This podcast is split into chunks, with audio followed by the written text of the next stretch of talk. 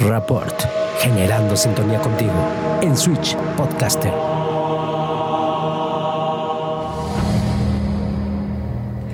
Gracias por estar de regreso con nosotros aquí en Rapport, este podcast donde queremos generar sintonía contigo, donde siempre platicamos con invitados extraordinarios, pero sobre todo apasionados de diferentes temas que tal vez te pueden interesar, te pueden resultar familiares, te pueden resultar educativos, em, a lo mejor te diviertes un ratito con nosotros, pero lo más importante, recuerda, es que no queremos evangelizar a nadie. Aquí respetamos las posturas de todo el mundo, simplemente compartimos información, obviamente de la voz de los expertos.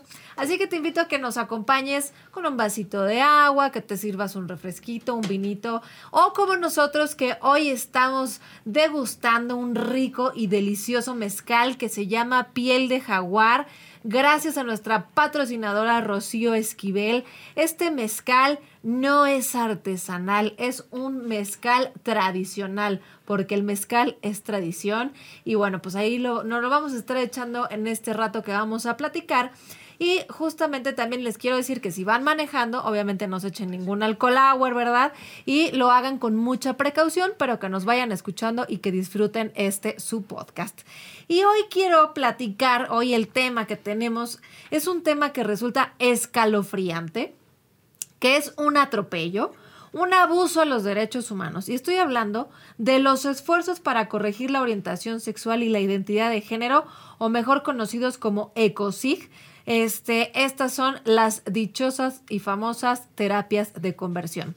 Y justamente para platicar de ese tema, que es un apasionado de todo lo que tiene que ver con la diversidad, está con nosotros justamente Alejandro Alba, subdirector de transversalidad de las perspectivas de género, derechos humanos e inclusión de la alcaldía Azcapotzalco y actualmente está encargado de impulsar la incorporación de la perspectiva de derechos humanos en la administración pública e instrumentar acciones dirigidas a la ciudadanía de promoción y ejercicios de derechos de inclusión y diversidad. Bienvenido. Muchas gracias por la invitación. ¿Cómo estás, oye? Bien, bien, aquí qué bueno está el mezcal y qué gusto estar platicando acá contigo. Oye, pues fíjate que desde tiempos inmemoriales, ¿verdad? Eh, hasta 1990 la homosexualidad estaba incluida en los manuales de psiquiatría como un trastorno mental hasta que alguien le cayó el 20 y dijo, bueno, pues no, esto no puede seguir siendo así, no es una enfermedad. Y entonces, pues después alguien dijo, ¿por qué no vamos a corregir la orientación sexual y nos creamos los ECOSIG? ¿Qué son? ¿Cómo funcionan? Pues mira, son eh, esfuerzos por tratar de corregir eh, la orientación sexual. Eh, es importante decir que, de acuerdo a la OMS, una enfermedad es una alteración o desviación del estado fisiológico en una o varias partes del cuerpo. Como, como la, la, identidad ¿no? y tu preferencia sexual no atiende a esto, no se trata de una enfermedad y por lo tanto no hay nada que curar. Las ECOSIG hay, bueno, estos esfuerzos los podemos identificar de dos tipos. El primero es el que hacen eh, esta parte como de la psicología, ¿no? Cuando vas con un psicólogo, con un, eh, con un psiquiatra a, tratar de corregir eh, tu orientación, pero también hay por parte no necesariamente de psicólogos o de psiquiatras, sino también pasa mucho eh, para, en las familias o en, comunidades religiosas, en donde vas con un pastor, ¿no? O con alguien de la religión a que te, te dé terapia, a que te ayude a cambiar, a que te cure como si estuvieras enfermo. Entonces es cualquier tipo de esfuerzo. Hay unos que no entran en la definición, pero que en, en el estudio de los ECOSIG se han identificado conductas que no necesariamente son ni por eh, personas de las iglesias, ni por... Eh, eh, psicólogos o psiquiatras, sino son estas actitudes o sí, acciones que tienen incluso las familias para tratar de corregir, ¿no? de, cambiar tu orientación sexual. O sea, empezamos desde la familia que dicen, no, mi hijo no es normal, está enfermo porque tiene una preferencia sexual que no es la que a mí me gustaría. Y entonces te voy a cambiar, mijito, te voy a, a poner en el camino del bien. Sí, incluso en el, en el caso de, de mujeres lesbianas, se presenta el, fenómeno, es lamentable, violaciones a, las eh, mujeres lesbianas como medida para ¿no? corregir esta preferencia sexual. Que, además me parece una estupidez porque si una mujer decide o, siente que tiene atracción hacia otra mujer, el hecho de que justamente la viole un hombre, pues me parece aterrador porque menos le va a gustar un hombre. Claro, y en el, en el caso de, ambos, en estas... Eh, en estos procesos, en las ECOSIX, hay unas que son muy violentas que incluyen la privación de la libertad, eh, eh, descargas eléctricas, medicación, violencia, tortura.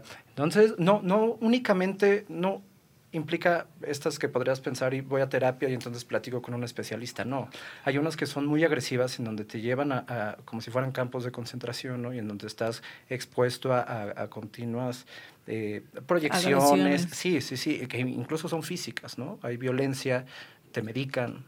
Escuchaba justamente el testimonio de, de un chico que decía que justo este, les ponen electroshocks en los testículos justo en lo que están viendo, como decías, proyecciones, ¿no? Este, eh, de, gente homosexual. Y, al momento de presentar una, erección o, síntoma de, excitación, venía la descarga eléctrica. Eh, que cuando entró, él este, no le daban de comer, no le daban agua y lo tenían encerrado. ¿no? Entonces, es increíble que las familias, porque además todo esto le ocurre a menores de edad. Entonces, ¿Cómo es posible que aún hoy las familias sigan sin saber que están metiendo a sus hijos, a sus hijas, a este tipo de torturas? Que el problema va más allá, y, lo, explico así porque nos puede ayudar a entender el origen. No únicamente es eh, en menores de edad, incluso hay estudios que, que se han hecho en donde se platica con personas adultas. ¿no? Eh, por mencionar un ejemplo, no está padre. Eh, personalizar, pero este es un ejemplo que seguramente todos conocemos, el de Mauricio Clark. Ah, claro. Él Por, por voluntad ah, se somete a estos procesos, pero acá lo interesante es que lo lleva a eso. Y, el regreso a tu punto de cuando se trata de menores de edad, son papás y mamás los que los, los que los llevan.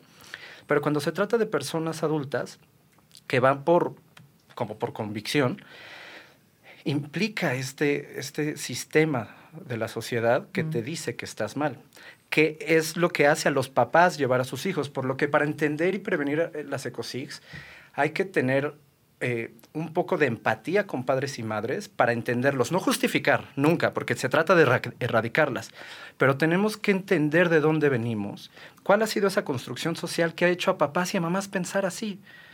Si resolvemos el que, eh, el que cambien su chip, entonces tendremos, que es el siguiente paso, dejar de hablar de terapias de conversión y hablar de terapias de aceptación, ¿no? Terapias de aceptación para las personas que somos de la comunidad, porque en este mundo que pareciera que está, ¿no? Que la norma es ser heterosexual, en donde te sientes mal, pero también para la sociedad, para primero el primer círculo, que son papás, mamás y si hay hermanos o hermanas, para entender cómo, cómo se vive esa, esa preferencia sexual y aceptarlo y entonces, así como hablábamos de estas conductas de, papás o mamás, ¿no? Para corregir, hablar de estas conductas que protegen a la, a, la, a la, persona, que entonces cuando si alguien en la familia se burla porque no es heterosexual, lo detienes.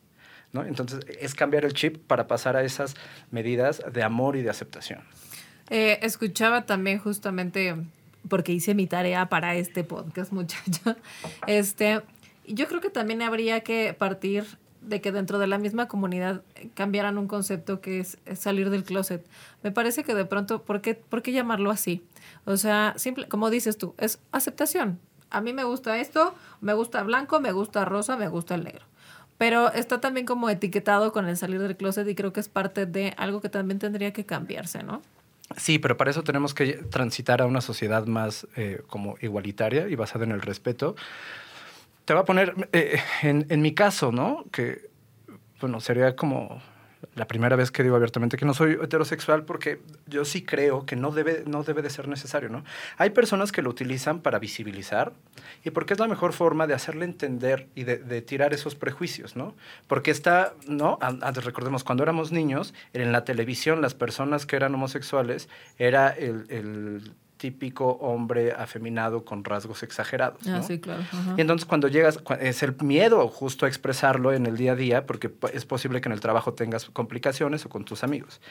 Y para mucha gente es importante salir del closet porque te ayuda a visibilizar que al final somos personas comunes como todas las demás. Pero lo ideal es, es ir a una sociedad en la que en la que no importe, ¿no? Yo nunca lo he querido como eh, hablar así porque no quiero que se me encasille y, tampoco porque muchas veces utilizan, eh, se puede pensar que te apropias de una bandera y lo haces como, ¿no? Para sacar provecho más allá de, de trabajarlo. Pero coincido contigo, tendríamos que trabajar para que no sea necesario, ¿no? Porque al final alguna vez me preguntaban y yo, yo le digo a la persona con la que quiero estar mi preferencia sexual, ¿no? Porque para venir aquí yo solo sabía que tú eres una buenaza en esto. A mí no me importa si te gustan las enchiladas o le vas a la América, ¿no? y no, no así tiene nada que, ver, claro. Sí, sí, sí, es algo muy importante el hecho de que no sea como carta de presentación o tarjeta de presentación. Hola, soy fulano, soy fulana de tal y este soy gay, ¿no? O sea, eso ¿qué de relevancia tiene? No te hace ni mejor ni peor persona, ¿no? Entonces, pues ahora sí que gracias por la confianza, ¿no? De comunicarlo aquí, de transmitirlo aquí. Y, justamente eh, me gustaría, no sé si tú conoces a alguien que, digo, obviamente sin decir nombres ni nada, pero que haya vivido alguna terapia de conversión. Sí, claro. Incluso eh, con, esto, con esta privación, ¿no? Se los llevan a una casa como en provincia y entonces te, te, racionan el, el, alimento y tienes que aceptar como si fuera... Esta, tenía esta onda religiosa, ¿no? Y para los que somos religiosos sabemos que creces con este concepto del pecado. Ajá, y de, Dios te va a castigar. claro. Entonces es el miedo, el pecado, el, el que tienes, o sea, tienes que dejar de ser pecador para que Dios te ame, ¿no? Claro. Y Sí, a, este chavo lo llegaron a golpear porque hubo un, él, fue contra su voluntad, ¿no? Y, ya siendo mayor de edad. Sí, claro. Ok. Pero es de estas familias, ¿sabes? Como muy, muy tradicionales. Pero más que contarte de eso, te quiero contar que esto ha evolucionado a tal grado que, por ejemplo, insisto, compartiendo que soy católico, eh, una vez me fui a confesar y me tocó un padre que, pues al decirle, hasta él me dijo, ¿no? Es que ser gay no es pecado. Dios te hizo así, Dios te ama, ¿no? Lo que, ¿Por qué te lo comparto? Porque me parece que ya estamos transitando ya a tal grado que ya nos podemos encontrar padres así. No, bueno, y aparte después de las atrocidades que los sacerdotes cometen, o sea, ya el hecho de que te diga, ay, pues este, tu preferencia sexual no importa, oye, discúlpame, pero más bien sería eh, enjuiciarlos a ellos, ¿no? Que sí están como en situaciones mucho más delicadas. Oye, por ejemplo, eh, ¿Qué secuelas quedan una vez que pasan por estas pseudoterapias? Hay, eh, eh, hay una asociación que estudia familias que han pasado por este por estos eh, ECOSIG. Y en general, las personas que son sometidas a ECOSIG son tres veces más propensas o eh, presentan cuadros de, eh, de depresión, eh, tienen, son más propensas, sí, al, al suicidio, tres veces. Y generalmente, pues, supongo que tiene que ver con el desarrollo de la personalidad y en general de cómo te desarrollas, pero llegan a tener como trabajos no, no, más exitosos en cuanto a, temas de, dinero, sino que se acercan a lo que querían ser, ¿no? O sea, como que determina esa parte de a qué se dedican y tienes problemas para relacionarte, pero me parece que lo más alarmante, y hablando de esta transición a las terapias de aceptación, es que en, un mundo en donde ya nos dimos cuenta qué importante es la salud eh, mental y emocional, eh, las secuelas que te quedan son, son horribles, ¿no? Son traumáticas. Oye, ¿qué tanto crees que haya gente que justamente por esta eh, ansiedad, eh, miedo, depresión que les genera esto, de pronto terminan tan enganchados que se vuelve como una adicción al decir, eh, necesito casi casi regresar a que me humillen otra vez. O sea, de regresar a la terapia, fíjate, es, es, bien interesante, no lo sé, pero hablando de, de adicción, si las personas que han que estuvieran sometidas a un proceso de COSIG eh, presentan problemas de adicción eh, más grandes y que es normal, ¿no? Porque después de tener un choque traumático tan grande, lo que buscas es alejarte, abstraerte de la realidad con, con drogas. Oye, y entonces, bueno, como para ir aterrizando entonces este tema, o sea, estas pseudoterapias llamadas y conocidas como ECOSIG son un delito. Sí, claro, incluso eh, no solo eh, en, el país, sino por ejemplo, la Ciudad de México en la legislatura pasada eh, ya las prohibieron, ¿no? Las prohibieron y es un delito y tú puedes ir a, denunciar porque, pero más, más allá de eso, lo, importante, me parece que lo importante de la, de la de esta inclusión como delito en la Ciudad de México es que atraviesa y toma en cuenta esta parte de lo social porque te decía, sí, por supuesto que papás y mamás que mandan a sus hijos menores de edad o mayores de edad está, está mal. Pero si no entendemos de dónde viene esa construcción. Ni el por qué está mal, ¿no? Exacto, no vamos a poder cambiarlo y no las vamos. La, mejor forma de, de eh, erradicarlas, sí, es por supuesto catalogarlas como un delito, pero es cambiar la forma en la que eh, piensa la sociedad para que entonces no haya motivación para que como, como acabas de decir bien, justamente escuchen esto, apenas en la Ciudad de México y el Estado de México, en el 2020, apenas en el 2020 fueron prohibidas estas prácticas. O sea, ¿qué pasó en los años anteriores? Pues resulta que el Estado también proveía el dinero y daba el presupuesto para que se llevaran a cabo estas prácticas eh, con la eh, pseudo excusa de que pues era una terapia curativa, ¿no? Entonces, justamente eh, quiero que nos digas, la, la comunidad LGBTI más, este, ¿tiene derechos? Sí, por supuesto. Lo, lo, importante es que entendamos que tiene los derechos que cualquier otra persona. ¿Qué derechos son? Sí, es en general los mismos que tiene su o cualquier persona que nos esté viendo eh, que, sea heterosexual. Lo importante acá es que derivado de, de esta situación de, de, vulnerabilidad en la que nos pone una sociedad que juzga y que reprime, sí, por ejemplo, podemos, tenemos derecho que, no, o sea, no solo a, personas de la comunidad, ¿no? Pero hay, tenemos derecho a, a denunciar o hay instituciones del Estado que atienden específicamente. ¿no? Aquí en la ciudad hay una dirección general ¿no? del gobierno central de diversidad sexual que atiende. ¿no? Ah, ¿Dónde podemos encontrar eso? Es importante para saber si alguien que nos escucha o que nos ve conoce a alguien que está pasando por esto o ellos mismos, ellas mismas están pasando por esto, que, que sepan a dónde dirigirse para ir a denunciar. Sí, es bien importante. Busquen, eh, más, que, más allá que de, de, los esfuerzos que hacemos eh, de manera gubernamental, hay una línea que es eh, bien importante. Ustedes busquen en Internet Consejo Ciudadano y hay una línea que atiende específicamente temas de diversidad, ¿no? Porque muchas... Y lo padre es que está, es por teléfono. Entonces tienes la, la, posibilidad, porque muchas veces sientes pena, de hablar con alguien a quien no estás viendo, pero que es especializada. Entonces te va a entender. Y si eres una mamá, un papá, un hermano, una hermana que tiene un, eh, una, que en tu familia hay alguien con una, bueno, de la comunidad LGBT y no sabes cómo actuar, también puedes hablar a esta, a esta línea busca Consejo Ciudadano, es más, eh, puedes chatear y ahí encuentras información. Eh, hay un, la Secretaría de Bienestar de la Ciudad de México eh, tiene una dirección especializada, ¿no? Hay una agencia especializada para la diversidad sexual en caso de que ojalá nunca la necesiten, pero si eres víctima de un delito y eres parte de la comunidad, puedes acudir a esa agencia especializada. Ok.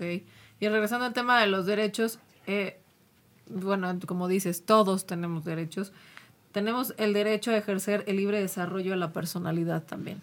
Exacto, pero eso no solo para el para la ahora sí para nuestra banda de la comunidad LGTB, sino por eso es importante hablar de nuevas masculinidades, ¿no? Ajá que va incluso a cambiar el modelo, pero es, a ver, tú como hombre heterosexual puedes ser perfectamente amoroso y puedes llorar y puedes dedicarte a tareas que no son, ¿no? Así como eh, la lucha del feminismo ha sido por conquistar espacios que eran negados para las mujeres, ahora hablemos del espacio de los hombres y que eh, naturalmente atraviesa cuando empiezas a respetar otras formas distintas de ser hombre o mujer, aunque seas heterosexual, por añadidura, eh, eh, empiezas a aceptar a los demás y entonces vas a aceptar a, la comunidad LGTB. Y es un, como dices, es un trabajo emocional donde seas hombre, seas mujer, puedes cuidar tu piel, tienes derecho a tener emociones, a, ser cariñoso, amoroso, o sea, eso es lo que tenemos que aprender como sociedad.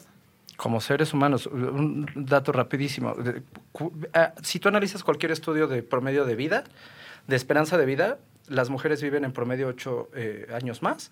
¿Por qué? Porque los hombres tenemos que ser fuertes y entonces no nos duele y no tendremos nuestra salud y, morimos antes, ¿no? Entonces hay que cambiar. Cuando empiezas a cuidarte a ti mismo, mira, es que todo se trata de, de, una persona. Cuando atiendes lo personal y estás en paz, puedes estar en paz con los demás. Entonces no discriminas, amas, eres más productivo, más feliz.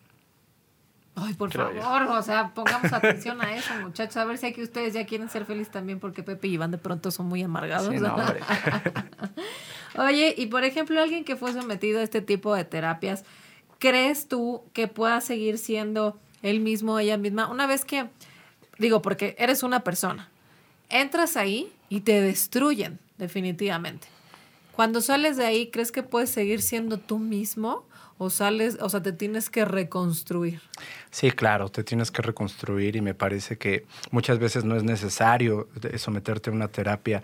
Muchas veces el día a día, la discriminación constante, en, en, la sociedad te lleva a tener este proceso en el que te sientes, te sientes mal conmigo mismo, te descalificas y para eso ya sea hayas o no estado, eh, necesitas un proceso sanador de aceptación y me parece, depende del entorno, así como el entorno o la terapia, eh, la mal llamada terapia de conversión te destruye y te lastima, tienes que tomar terapia, encontrarte, sanarte, quererte y yo creo que sí, eh, cuesta mucho trabajo, ¿no? O sea, después de cualquier, a ver, es como si, si tienes una fractura, un tema de salud, puedes volver a, hacer el mismo, pues te puede costar mucho trabajo y vas a tener que tomar eh, rehabilitación y cosas así, ¿no? Me parece que en el tema de, de los ecosig es posible, cuesta mucho trabajo porque te daña, te, te rompe por dentro, dejas de creer en ti, ¿no?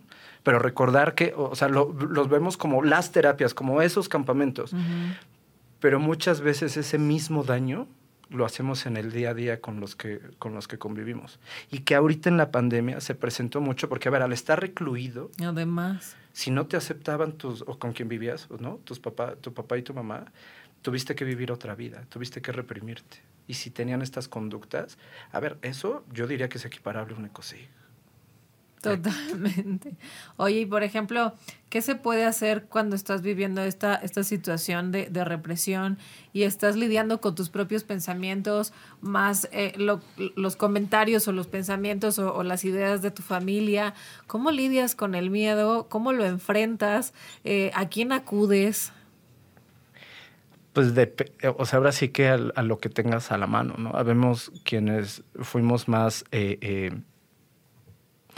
pues, bendecidos o suertudos en tener redes de apoyo, ¿no? Algún amigo, amiga o familia, padre, pero este eh, es eso, ¿no? O sea, tener una, una red, poderlo hablar y encontrar a alguien que te diga que ¿no? que no estás enfermo, que no hay nada que curar y que eres, o sea, que así eres y que así eres perfecto, perfecta para que te lo creas, porque la descalificación, o sea, como viene de fuera, lo interiorizas y el primero en descalificarte eres tú.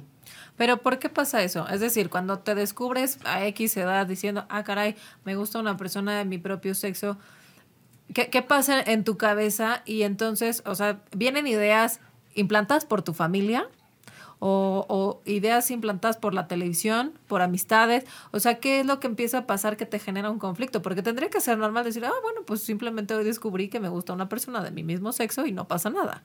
Así como no te pueden gustar los ejotes o cualquier cosa. Pues sí, así debería ser, pero el problema es que pareciera que en, el, en la sociedad en la que vivimos hay una hegemonía de lo heterosexual. Y cuando tenemos modelos basados en una sola idea, cualquier cosa que sea distinta está mal.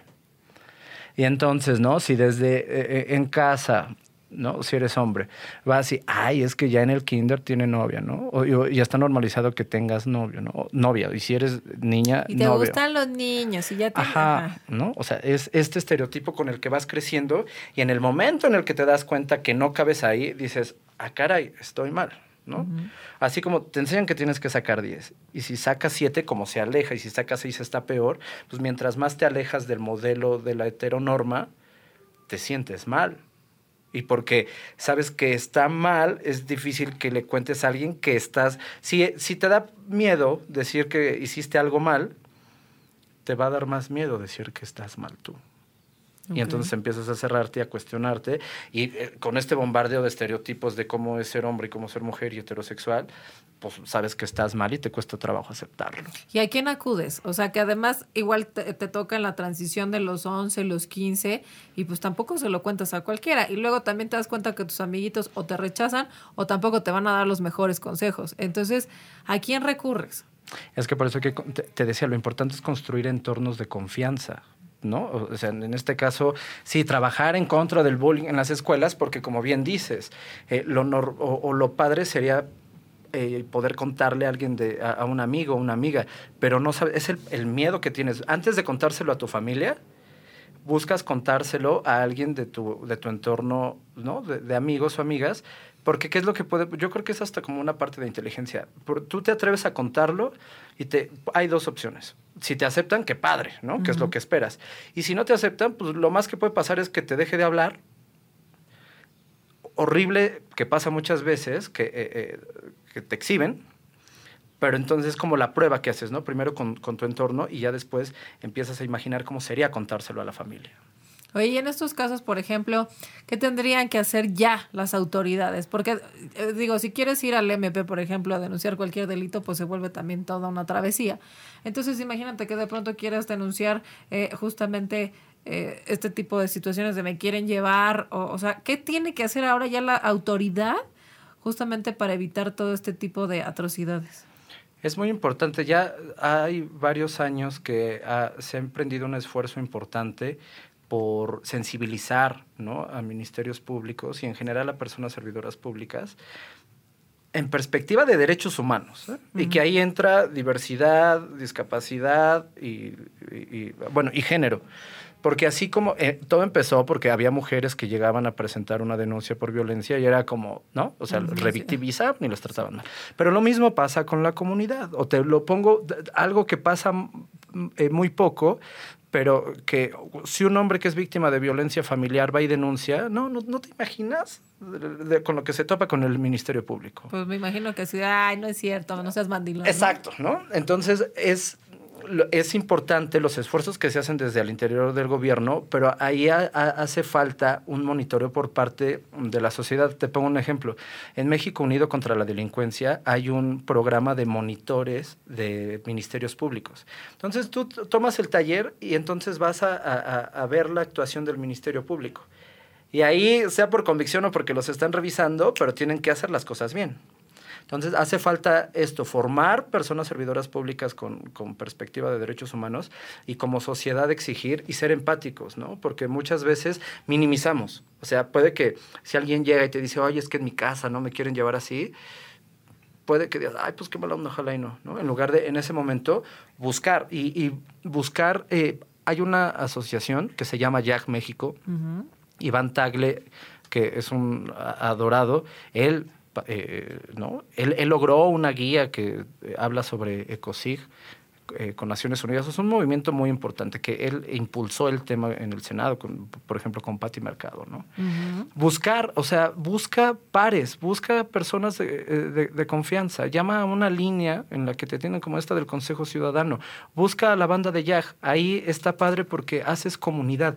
Lo que pasa cuando te descubres como parte de la, de, de la comunidad y que sientes este rechazo es que te sientes profundamente solo. Y no hay nada tan reparador como encontrar a alguien que te diga, eres Todo perfecto, todo está bien. Todo está bien y va a estar mejor. Exacto. Oye, y por ejemplo, ¿qué consejo le podemos dar también a, a las familias? Si alguien nos está viendo que es padre de familia, madre de familia, y que de pronto dice, oh, por Dios, mi hijo o mi hija creo que son gays eh, o transgénero, etcétera, este, lo voy a llevar a una terapia. No, familia, no lo hagan, por favor. Ellos a quién pueden acudir también a la, a- ahí, Igual, allá. Igual, hay, sí, ya, ya eh, tiene una parte muy importante y eh, entendieron este concepto que no solo es atender a, la persona de la comunidad, sino transformar entornos. Incluso en esta línea que les comentaba del Consejo Ciudadano, también dan atención a papás y mamás, ¿no? Hermanos o hermanas, para, para saber, para darte tips y sobre todo también para hablarlo, porque, insisto, el, el- el pensamiento es que está mal. Entonces te ayudan a entender que no está mal y te ayudan a, eliminar estas actitudes que te decía que se pueden presentar en la familia y transformarlas por acciones de, de amor, de protección y de aceptación. Ok. Y bueno, pues... y buscar terapia, perdóname. Eso No, es claro. bien y en general, aunque no sea por este tema, pero lo mejor que puede hacer una persona en este mundo, bueno, además de comer bien y cuidarse y tratar con respeto a los demás, es ir a terapia. Aunque no tengas, no estés deprimido y todo, ve a platicar, nos hace un montón de falta. ¿eh? Sí, necesitamos mucha atención a, a nuestras emociones. Sí. Justamente la salud emocional y la salud mental es todo un tema que está como muy desdeñado, ¿no? ¿Y qué consejo ya como para ir cerrando justamente le puedes dar a todos los que nos escuchan, a toda la gente que nos llegue a ver respecto a este tema? Si te, digo y repito, si tienen algún conocido que esté pasando por una terapia de conversión o que haya salido de ahí o que esté a punto de entrar, este, ¿qué consejo les das a, pues, a toda la comunidad que nos escucha. No, si está a punto de entrar, haz lo posible por ayudarle a salir de, de, su casa o del entorno en el que está. ¿No? Lo primero es darle un abrazo muy fuerte, dile que, como decías, que todo está bien, que todo va a estar mejor. Si es un tema más complicado en donde es contra su voluntad, a ver, eso es privación ilegal de la libertad. ¿no? Entonces, das aviso a las autoridades, lo puedes acompañar con una denuncia, eh, digo, ahora en, que, sirven las redes sociales, lo pones ahí, etiquetas, busca organizaciones de la sociedad civil que, o colectivas que anden en el tema y, solamente así se puede impedir, ¿no? Y si ya, bueno, si ya está también denunciarlo para poder eh, ubicarla, eh, recuperarla, ¿no? que recupere su libertad, eh, presentar la denuncia, eso es muy importante, y, y pues eh, sanar ¿no? a quien ya pasó por eso, esto, tomar, ahora tomar terapia para aceptarnos. Que justamente parte de la investigación que, que, hacíamos respecto al tema, de pronto la persona que pasa por un, un ECOSIG, eh, pues te dicen que tienes que denunciar, ¿no? Pero ¿a quién denuncias? A tus papás y entonces se vuelve complicado porque pues se supone que son los que más te tienen que ayudar y apoyar y son los que te llevaron ahí. Pero en esta parte, te digo, de la investigación eh, y escuchaba a, Iván eh, justamente que decía que los papás también son víctimas, son víctimas de un engaño de todas estas personas que supuestamente son profesionales de la salud y entonces como familia también sufren un engaño y entonces es por ahí que llevan a sus hijos a, todo este tipo de torturas. Entonces, ¿cómo tú como, bueno, no tú, pero sí, sí, si están pasando por, por una situación así, ¿Cómo, ¿Cómo enfrentas el hecho de que tienes que denunciar, pues igual no a tus papás, pero sí a, a la organización que te hizo todo esto? Eso por eso te hablaba que hay que entender a los papás de dónde vienen, no justificarlos. Sí, por supuesto que nos da mucho miedo meter a la cárcel a nuestros papás o denunciarlos, ¿no? Pero ahí, a ver, imagínate que, eh, eh, o sea, si ya saliste y estás bien y no quieres señalar a tus papás, pues denuncia a la organización, ¿no? Se busca datos. Es más, lo puedes hacer de manera anónima o acércate allá o alguna organización y denuncia, denúnciala para que sea eh, por un tercero de manera anónima y no involucres a, a tus papás, aunque pues sería bueno explicarles a ellos el, el, daño que te, que te han hecho, ¿no? Y sobre todo a ellos, entiendo que el tema de la confrontación puede ser muy, muy eh, eh, fuerte, pero por ejemplo en 2012 hay un doctor que en la revista Sexual Behavior en, en Estados Unidos escribió un, un artículo en donde hablaba de cómo eran efectivas los ecosig, ¿no? Y hace unos años mandó una carta retractándose y ofreciendo una disculpa a la comunidad LGTB y a quien le haya hecho daño por, por este eh, ensayo que publicó en una revista especializada, ¿no? Y entonces cuando se los enseñas y cuando le dices, a ver, tú fuiste porque te dijeron que eran especialistas y que me podían curar, aquí hay un especialista que dice, ¿no? Se arrepiente y pide perdón por el daño que nos ha hecho y en ese ejercicio tú me hiciste daño. ¿no? Oye, yo creo que trabajó en la, en la policía de la Ciudad de México. ¿no? Ay, disculpe usted por el daño ocasionado, pero pues, este, pues regrese a su vida normal, ¿no? O sea, está cañón ese tipo de cosas. Entonces, bueno, quiero ya como ir, cerrando, eh, que, que entendamos que es un fraude, que no hay que curar absolutamente nada, que no está fuera de la normalidad, ajá, que no curan nada, que no son terapias, que no es una enfermedad, que hay eh, lugares, asociaciones y, este, y gente que sí nos puede ayudar a, poder evitar pasar por todo este tipo de situaciones. Y, pues, ¿qué más quieres aportar? Ah, recomendarles, se me acaba de, ir el nombre y sin celular, pero hay una película de Russell Crowe y de Nicole Kidman que hablan justo de, las terapias de conversión en Estados Unidos, ¿no? Es la historia de un chico que al final... Eh, eh, escribe un libro y logra hacer un movimiento en contra de ellas, pero véanla porque habla justo de este proceso en cómo lo llevan, qué es lo que pasa, cómo sale cómo empieza a... eh, relata su testimonio para, para la revista Time y cómo logra hacer un cambio al final con su mamá, con su papá, ¿no? Entonces, porque eso nos ayuda mucho. De pronto escuchamos esto y, nos, y lo vemos como lejos y como teorías. No, cuando co- conoces casos, cuando ves a la gente con nombre y apellido y que es real y que lo vivió, empiezas a generar más empatía. Ok, oye Alex, y bueno, para ya finalizar esta entrevista, eh, de antemano muchas gracias porque eh, nosotros siempre cerramos con, con una, una eh, parte como más humana de nuestros invitados y, y tú empezaste más bien eh, todo esto abriéndote con nosotros, ¿no? Y eso está muy padre y te lo agradecemos. Y entonces te voy a hacer una serie de preguntas que quiero que me contestes así, súper rápido. Lo primero que se te venga a la mente, ¿ok? Ah, caray, a ver. Entonces, ¿quién es Alejandro un domingo cualquiera? Está caminando, cocinando, yendo a ver a sus papás o Muy con amigos. ¿Qué significa para ti defender los derechos humanos? La posibilidad de que nadie pase las cosas malas que hemos pasado, quienes venimos atrás. Eh, ¿Cuál es tu palabra favorita? Alejandro, ahí está mi nombre. Muy bien. Eh, ¿Cuál es la palabra que menos te gusta? Tolerancia. Ok. ¿Esa es la que menos te gusta? Sí, no debes tolerar nada. Toleras algo que te es incómodo. Ok. Hay que respetar. Muy bien. ¿Qué te enciende o qué te motiva, ya sea creativamente, espiritualmente o emocionalmente? O sea, es que, como te diría, escuchar música o... Pues lo sí, que te es- prenda, que digas, esto me hace sentir vivo. o, o esto, el poder hablar de cosas que van a ayudar a la gente, me, me encanta, ¿no? El poder compartir, el, el ser eh, generoso y escuchar música y cocinar y estar con mis papás, bueno, con mis hermanas y mi hermano. Ah, ya ves, te gustan muchas cosas. Sí. Eh, ¿Qué te apaga? Eh, cuando me descalifican, ¿no? Es muy constante por muchas cosas. Entonces te descalifican y es como, chale, hay veces que incluso con lo que traes dentro, estoy tratando de hacer lo mejor que puedo con lo que tengo y te salga o no te salga, siempre hay alguien que te descalifica y eso es como, chale. Ok.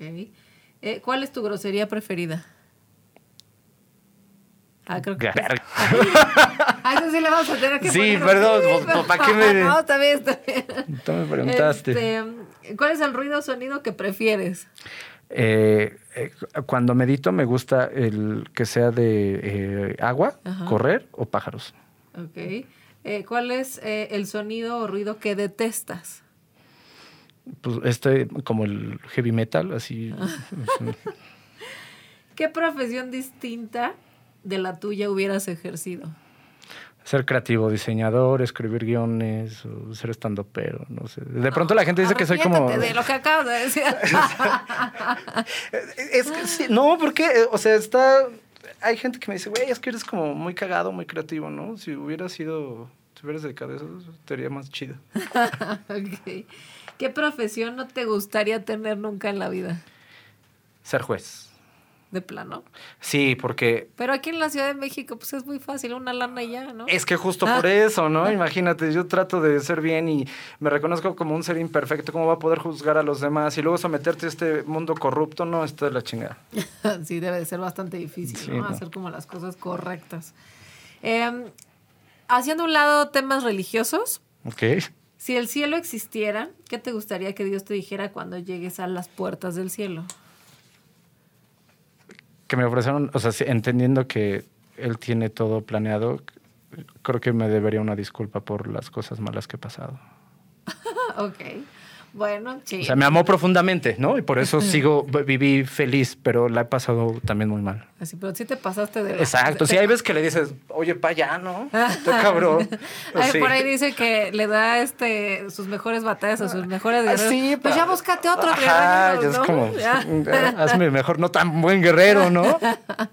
Oiga, pues muchas gracias, Alex, por compartir con nosotros, eh, abrirte y platicarnos acerca de todo esto. Eh, quiero reiterar, por favor, que seamos conscientes, que respetemos que la homosexualidad ni las distintas preferencias sexuales son una enfermedad, por lo que no se pueden curar, no se pueden corregir o no se pueden cambiar. Ajá. Tenemos derecho a ejercer nuestra sexualidad de manera libre, consensuada y sobre todo de manera responsable. Tenemos derecho a ejercer libre desarrollo a la personalidad. Y bueno, pues obviamente también quiero reiterar las gracias eh, a Rocío Esquivel por eh, proporcionarnos este mezcal que dice Alex que está bastante sabroso. Buenísimo. Piel de jaguar se llama este mezcal, que es un mezcal eh, tradicional, no es un mezcal artesanal. Entonces, eso es importante recordar que el mezcal es tradición, no es una moda. Y bueno, pues muchísimas gracias por acompañarnos en esta breve plática acerca de lo que significan los ecosics, que son una verdadera tortura, evitémosla por favor. Y nos vemos en el próximo capítulo de Rapport con otro tema completamente diferente y con otro experto apasionado de su tema. Nos vemos.